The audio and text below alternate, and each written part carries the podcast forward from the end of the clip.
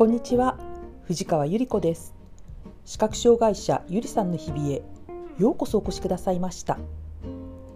7月に東京都では都議会議員選挙があります。選挙というと2019年夏自立訓練7ヶ月過ぎた頃初めて展示で期日前投票したことを思い出します。2019年夏展示訓練が半年を過ぎた頃書きの練習に入っていました。訓練の先生に選挙では展示投票ができますよと聞いてびっくりしました。全然知らなかったんですね。そして先生から、うん、いくつかアドバイスをいただきました。それは混んでいる選挙当日ではなく期日前投票でゆっくり投票したらいいということそして自分の展示板と点筆これは展示を打つ書く道具ですね。を持参するということでした。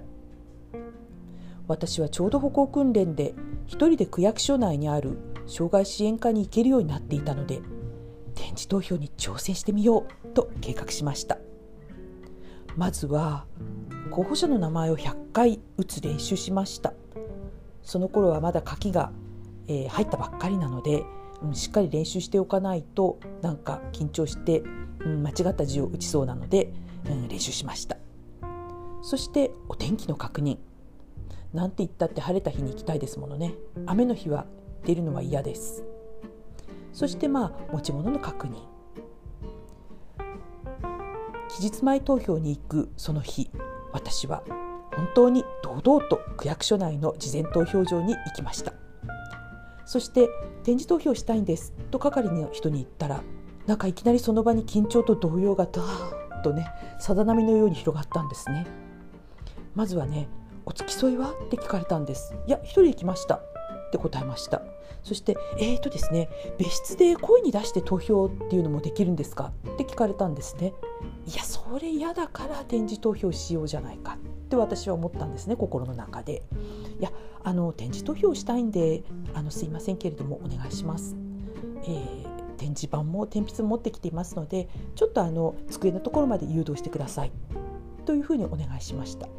そしたら「あ分かりました」っていう感じでね親切に案内してくださいましたそして、まあ、紙を、ね、こっち側が表の面ですこっち側が裏の面ですというようなお話をしてくださってそしてあの展示でね候補者の名前を打ったんですね。そしてあ投票箱に行く時どうしようと思ってちょっと手を挙げて「すいません」ってね小さな声で聞いたら「どうしました?」って「あの投票箱がどこかわからないです」「あ分かりました」って感じで連れてってもらいましたそして投票箱に投票用紙を入れてあのね、近くに係の人がいると思って「あの?」って言ったら誰もいなかったんですねそしたらそのね大向こうの方からこう声がかかってね「ねえねえ係の人ねあの目の見えない人出口まで連れてってあげないと、うん、立ち尽くしてるじゃんとかね 言って「あありがとうございます」って言ってそしてまあ係の人がね、あの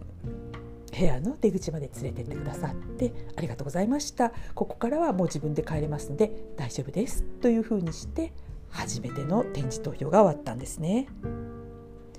やっていただきたいことをなるべく相手の負担にならないようにあらかじめよく考えておいて、ね、丁寧にお願いするっていうのは大切だなと私は思ってちょっと反省しました。まあね訓練で習っていたことが使えたという喜びとそして小さな自信が生まれた私にとって大切な大切な初めての経験でしたさあ今回もしっかり投票に行きます候補者についての案内新聞は夫や家事援助ヘルパーさんに読み上げてもらって考えて決めようと思います。なんかね展示の案内とかあの音声の案内とかっていうのをどっかに頼めばあの送ってくれるそうなんですけれどもちょっとどこに頼めばいいのかちょっと今わからないのでこれはまた次回の宿題にしたいと思います。今日もお聞きくださいましてありがとうございました。皆様の日常が安全でお幸せでありますよう心からお祈りいたします。ではまた次回。